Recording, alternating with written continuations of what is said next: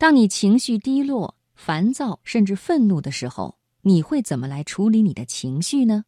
其实，科学的管理情绪也是自律的一种表现。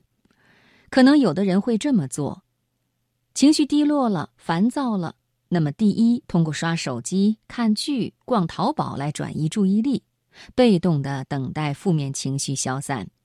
至于什么时候能开心起来，谁知道呢？另外呢，就是被很多人认可的一种方式，把愤怒发泄出来，可以大声的吼骂。使劲摔打东西。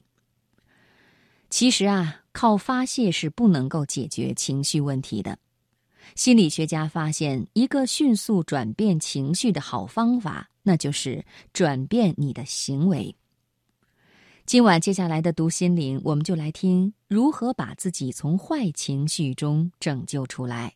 作者：铃响。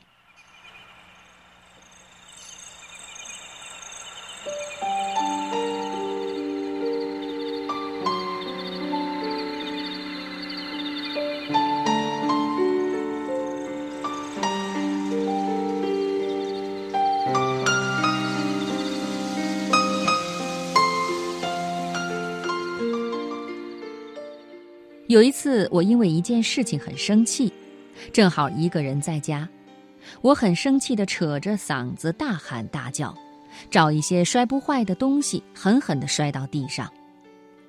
我以为怒气会消散一些，可是很奇怪，我发现这些举动反而让我更愤怒了。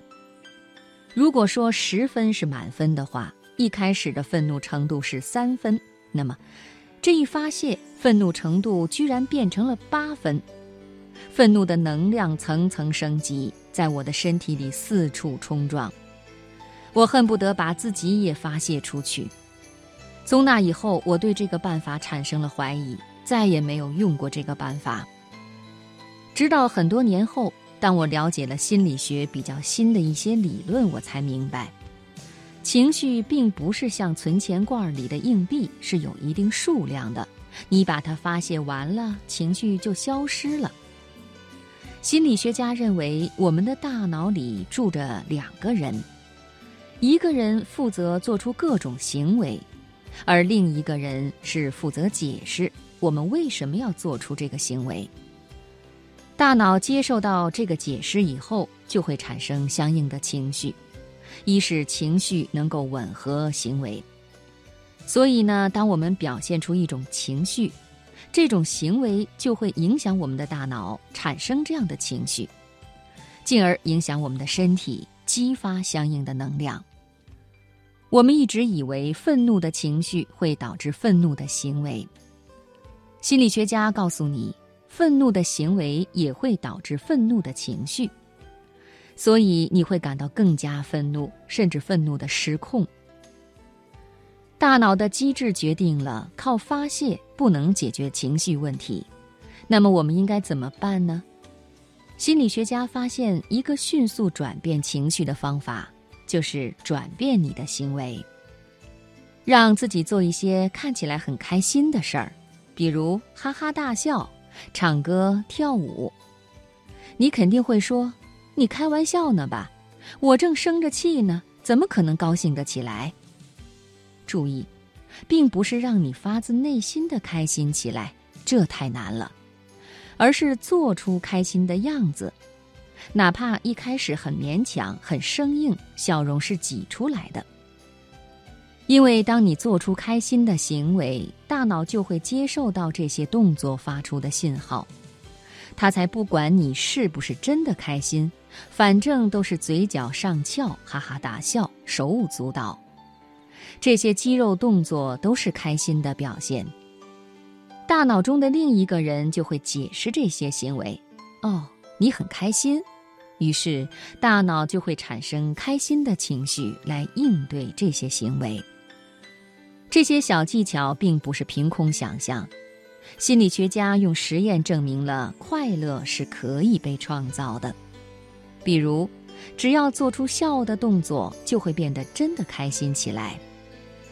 美国心理学家谢弗尔做过这样一个实验，他将参与实验的人分为三组，第一组微笑一分钟，第二组要大声笑出来一分钟，第三组像狼一样嚎叫一分钟。这个动作与大笑的动作差不多，但是与快乐无关。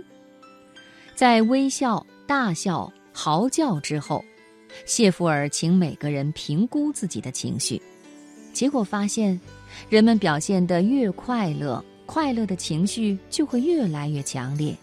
那些微笑的人感到更快乐了，而大笑的人简直是兴高采烈。像狼一样嚎叫的人却没有变得快乐。各种实验证明，当我们表现出快乐的行为时，就会真的感到快乐。行为会带动你的情绪，影响你的认知。认识到这一点，我们就可以主动创造快乐。这就是让自己快乐的秘密。之所以分享这个小秘密，是因为我自己也有体会。我发现，不知从什么时候起，我家形成了一个传统，在无意中应用了这个理论：谁不开心了，其他人就会想办法让他开心起来。举个例子，我因为什么事儿生气了，耷拉着脸一声不吭，橙子爸爸就会做出点怪声怪样逗我开心。如果这招还不行，他就会采取强制措施，亲自动手。把我的嘴角往上提，让我做出微笑的样子。可想而知，那样的表情有多滑稽可笑。然后我就绷不住了，扑哧一声笑出来，心情也就缓和了很多。其实，作为孩子的妈妈、丈夫的妻子，家人们会敏感地觉察到你的情绪。女主人的情绪会极大地影响着这个家庭的氛围。而且，这种开心没有什么具体的事由，心情自然而然的就明朗起来。你就是觉得生活很美好，阳光很明媚，这种感觉可真好。